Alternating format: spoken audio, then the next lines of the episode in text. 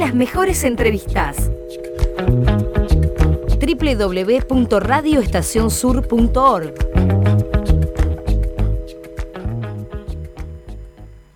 Codo a codo, delivery de información.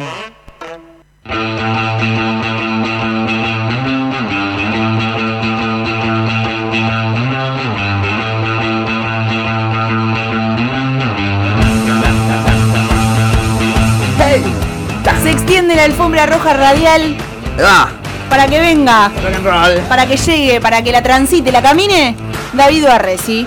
Hola, ¿Cómo va, David. David. Hola, buen día, ¿cómo les va? Bien, Muy ¿y tú? bien. Muy bien, muy bien. ¿Qué se cuenta por ahí? Eh, Eh, todos los días es lo mismo. ¿Qué va a hacer? no sé. Igual que vos, seguramente, David. Sí. Mate, computadora. Sí, sí, sí, sí. Estamos Difícil. en la misma. Eh, David, lo que seguramente vos no tenés para contar es qué está pasando en la ciudad de La Plata, que no es poco. Que no es Ay, poco. David, qué semanita. Algo de la actualidad política local y uh, sigue eh, marcada por las fricciones con, eh, con el gobierno de la provincia. Eh, hay una especie de juego eh, que corro por derecha, sería el, el nombre del juego. Mm. El título. Eh, Bien. el título. Atención, Claro. me gusta. ¿Cómo sería? A ver, tiremos los dados. ¿Cómo sería? Bueno, la semana pasada eh, sale a posicionarse el, el, eh, el ministro de Seguridad de la provincia, Sergio Berni, con respecto al uso de las armas Taser, eh, un poco polemizando con, el, con, con la ministra de Seguridad eh, Nacional, Sabina Treveri, que si bien eh, no es que se negó a- al uso de, este tipo de armamento, eh, sí lo hizo de forma un poco más acotada, incluso aclarando que no se trata de armas eh, no letales, como se las suele eh, nombrar. Eh, bueno, Bernie fue un poco más allá, defendió el uso de las armas Taser como era de esperar, apoyado también por Sergio Massa. Y bueno, claro, para el oficialismo platense, Juntos por el Cambio, le estaban robando un eje. Eh, y enseguida dijo, bueno, vamos a correrlo por derecha. El viernes, eh, la concejala Romina Cayón, eh, presidenta de la Comisión de Seguridad del Consejo Deliberante, presenta el primer proyecto con respecto a las Taser, eh, pidiéndole al ministro Sergio Berni que equipe a la policía que actúa en la ciudad de La Plata con este tipo de armamento. Eh, de hecho, bueno, salió eh, Romina hablando a- acá en esta radio, defendiendo eh, el, el uso de este tipo de armamento, diciendo incluso que eh, puede evitar que sucedan hechos eh, como eh, el que sucedió en Capital Federal con, con el asesinato de un, de un- de un policía de allá de la ciudad. Mm. Eh, y bueno, defendiendo en, en algún punto el, el- el uso de este armamento. Pero además, esta semana, el, eh, digamos, fueron un poco más allá todavía. O sea, corriendo un poco más por derecha, diciendo, bueno, esto, si, si el ministro Berni decide no, eh, este, no, no equipar a la fuerza de seguridad, eh, la compramos nosotros. Así que presentaron otro proyecto más que en estos momentos se, se va, digamos, se va a entrar en discusión dentro del Consejo Deliberante para la compra de 20 pistolas Taser que, digamos, la van a comprar, pero no se la pueden dar ni a la policía local ni a la, eh, Ni a la bonaerense. ni a, ni a la, ni a la policía bonaerense que actúa en la ciudad porque no tienen eh, potestad para hacerlo. Eso es lo Mm. que fue lo que le contestó Sergio Berni eh, en la semana también, no solo a Julio Barro, sino a todo el elenco de intendentes de los que ahora vamos a hablar, del, de Juntos por el Cambio, que un poco al unísono presentaron proyectos eh, para equipar a las fuerzas de seguridad con armas Taser.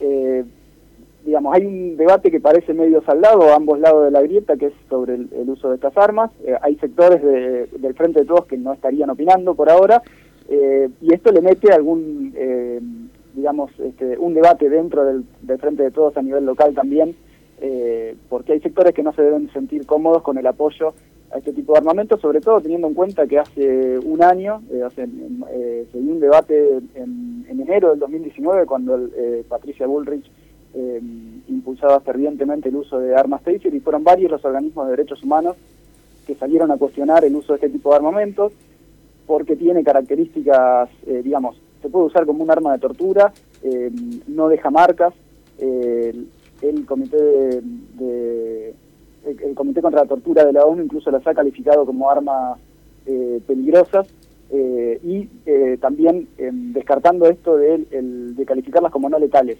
Eh, y ahí hay una serie de ejemplos que desde el Comité contra la Tortura eh, de, Na- de Naciones Unidas, en eh, países, sobre todo Estados Unidos, donde hubo más de 200 muertes por el uso de este tipo de armas que supuestamente son no letales.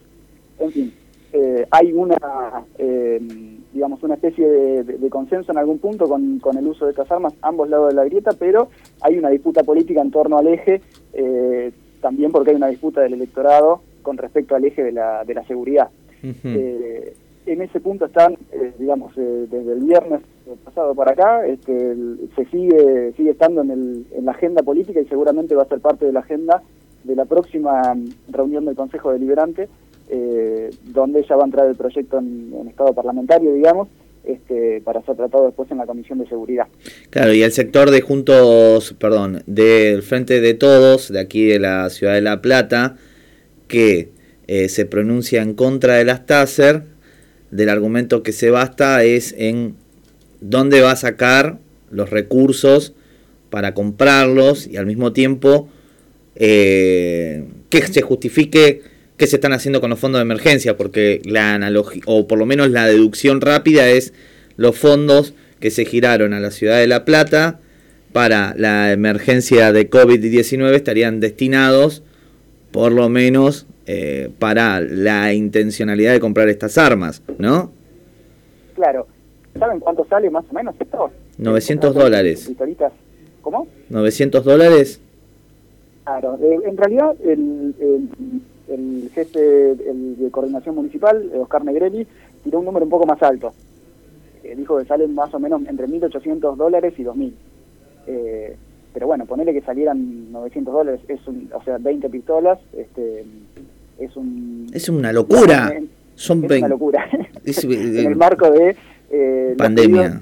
que hubo en su momento de reeducación, readecuación presupuestaria eh, para fortalecer los centros de salud, que digamos pedidos que fueron desoídos por ahora por la eh, por el oficialismo local, eh, ahora se propone eh, gastar este dineral en el uso de armas taser que tal vez incluso la policía local no va, no, no va a utilizar. No la puede si utilizar. no decide que la utilicen. Claro. Ni la policía local.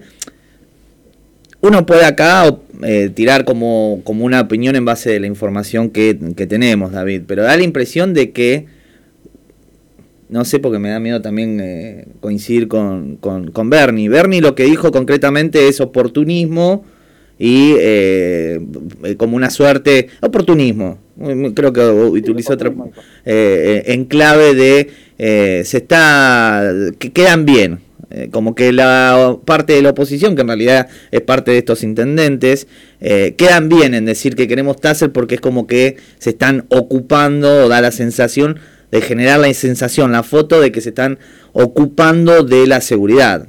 Va, y va un poco por ahí o no eh, hay, una disputa en torno a un eje este, que se usa en, en términos oportunistas y en términos también de medir el, el electorado. Digamos, no hay, o sea, eh, sería difícil defender el, el uso de, la- de las armas Taser como una solución al problema de seguridad, más allá de que se lo nombra de esa forma. Eh, parece ser en realidad un debate un poco bastante más superficial Eh. eh, que tiene que ver con la oportunidad política. En el Consejo Deliberante, el, eh, o sea, este tipo de... eh, hay- se están dando algunos debates sobre, eh, mm, eh, digamos, esto de correrse por, por derecha mm, o, o de correr el bloque del frente de todos en sus internas en algún punto. Eh, el por ejemplo, el concejal eh, Abraham eh, Mm. del- de Juntos por el Cambio, ha presentado en varias de las sesiones durante la pandemia algunos proyectos de preocupación, por ejemplo, eh, sobre la situación represiva. Llamativamente, Juntos por el Cambio, un proyecto de este, preocupación por la situación represiva. Creo que en algún momento, si no me equivoco, nombraron el caso de, de Facundo Astudillo Castro. Claro, desde el bloque del Frente de Todos le contestan, bueno, eh, ustedes son los que están este, preocupados ahora por la situación represiva después de, digamos, del, de todo lo que fue el ciclo de Patricia Bullrich.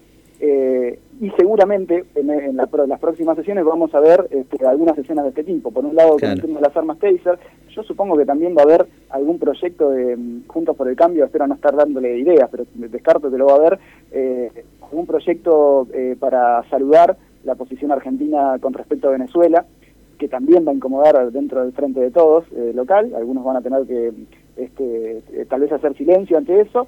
Eh, son proyectos que en general no se votan, sirven más para este, el agite dentro del, Claro. del Consejo Deliberante, después pasan a comisión y mueren ahí en la comisión, porque en general no suele haber acuerdo para votar ese tipo de proyectos. Pero bueno, pasa esto de que hay un eh, se aprovechan eh, las internas y algunos ejes que le quedan incómodos, eh, sobre todo al frente de todos, y no tanto al frente por el cambio claramente, este tipo de ejes tirados más hacia la derecha. Después lo otro que estuvo pasando, lo mencionaban hace un ratito, es esta conformación del grupo Dorrego, este posicionamiento de los intendentes de Juntos por el Cambio de la provincia, buscando eh, de alguna manera, eh, primero, negociar en mejores condiciones con, con, la gobernación, pero es un mensaje también hacia adentro de, la propia coalición de Junta por el Cambio, eh, pensando en las, en las futuras elecciones y en posicionar a alguno de los intendentes como un futuro candidato a gobernador. Ni hablar. ya lo tenés elegido dentro de, del grupo Dorrego, ya lo tenés elegido cuál va a ser el elegido no porque lo vayas a votar, imagino, pero como apuntado, ¿cuál es el que el que viene encabezando? Es difícil. Eh, poner el nombre ahora, pero... El... Grindetti, Macri, yo me he puesto por ahí. Claro, e-, estaría por ahí, eh, iba a nombrar a Grindetti, que además fue, el, eh, por ejemplo, que el primero que salió con, con, el tema de, las armas Taser y claro. al no salieron el resto. Eh, que es un poco de lo, uno de los que hace punta en general en, con algunos temas que instalan como bloques. Eh, y un poco también lo que buscan es evitar que el candidato surja de otro lugar. Eh, mm. También eh, se mencionan como posibles candidatos, por ejemplo, Santilli, que viene de Capital Federal, podría también ser alguno de los futuros candidatos a gobernador. entonces hay ahí una necesidad de posicionarse de todo el sector de, Juntos por el Cambio. Eso fue anunciado hoy de alguna manera, ayer hubo una, una foto entre algunos de los intendentes. Eh, y, bueno, vamos a seguir viendo esto de, eh, del actuar en conjunto eh, de estos intendentes con, con, distintos ejes este, para polemizar con, la gobernación. Está lindo para seguirlo al armado, está lindo cómo van las negociaciones, cómo juega el arretismo, cómo, cómo juega Santilli, cómo aparecen los soldaditos de Vidal, está como para seguirlo.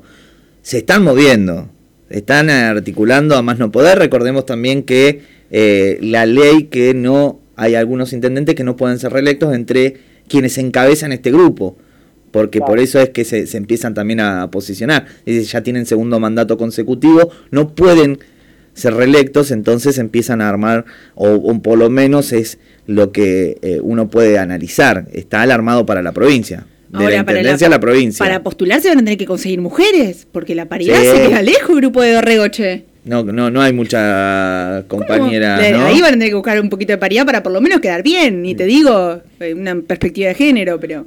Demasiado. Pero bueno. Ausente en el.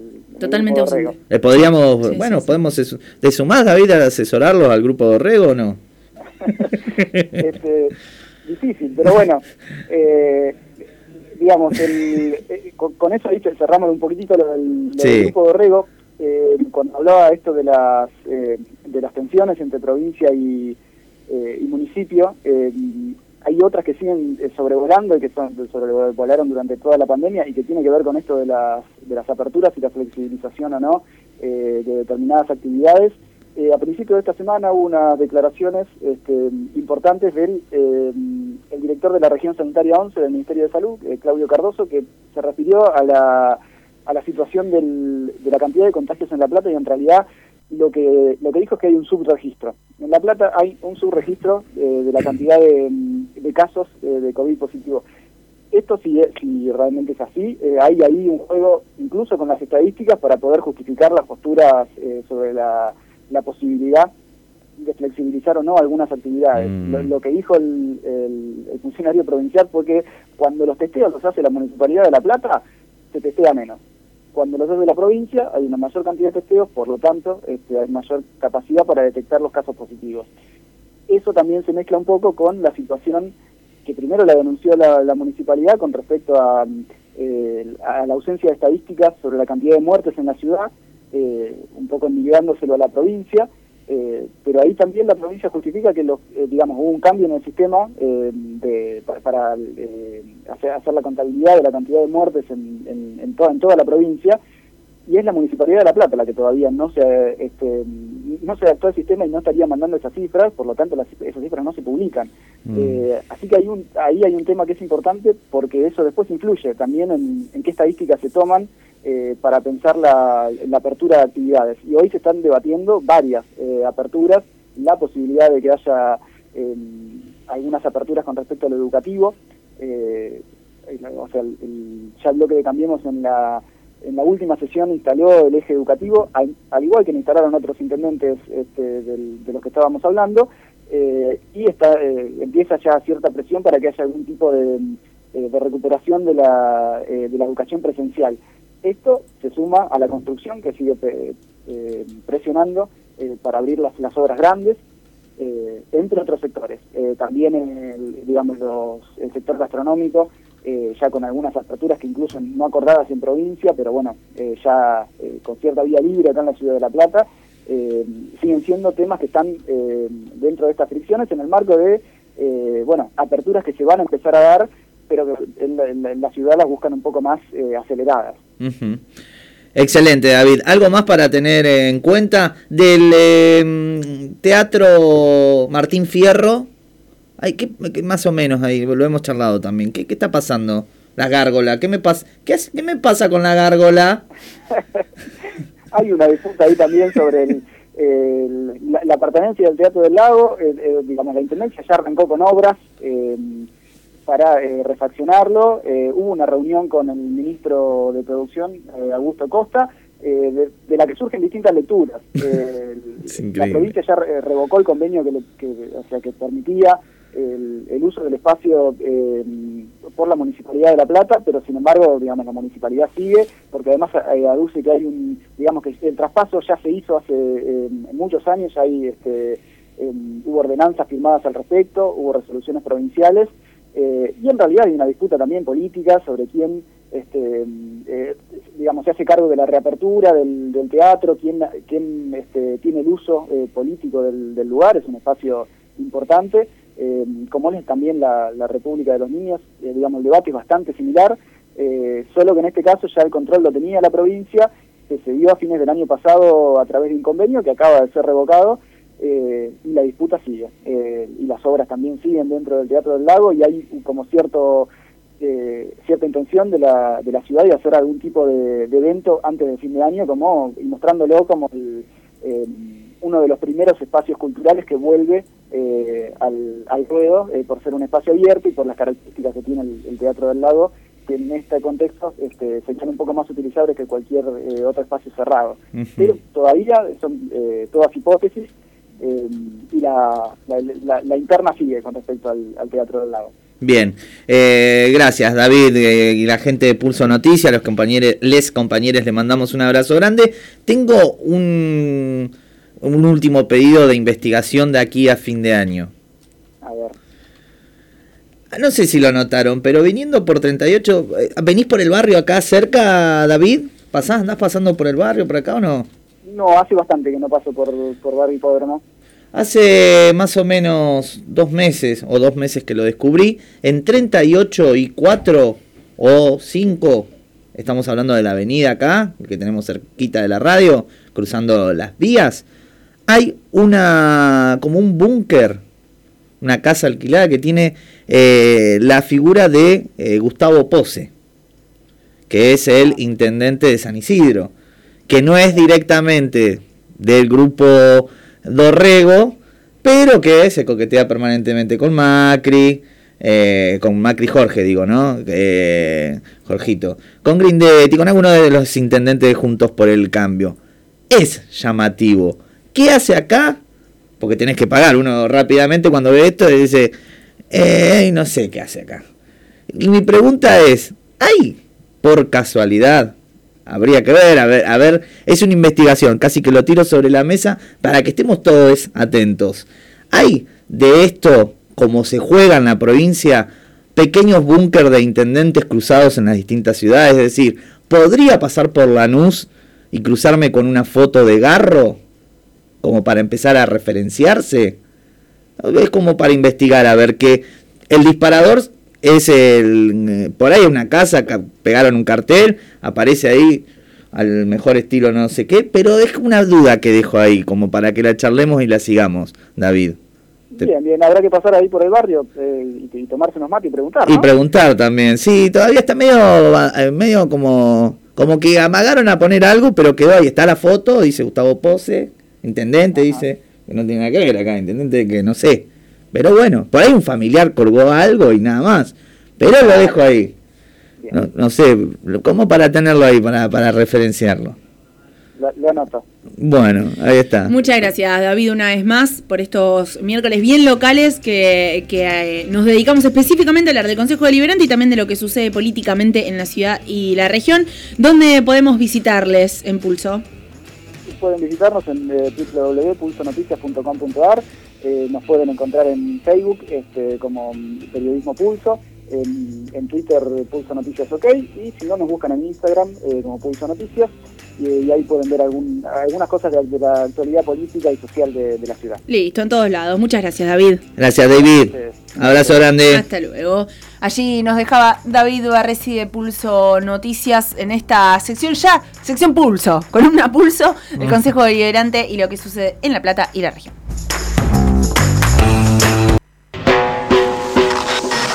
50 barrios, 5 puntos cardinales, casi un millón de habitantes. La Plata, Berizo, Ensenada. Un servicio informativo de la región. región.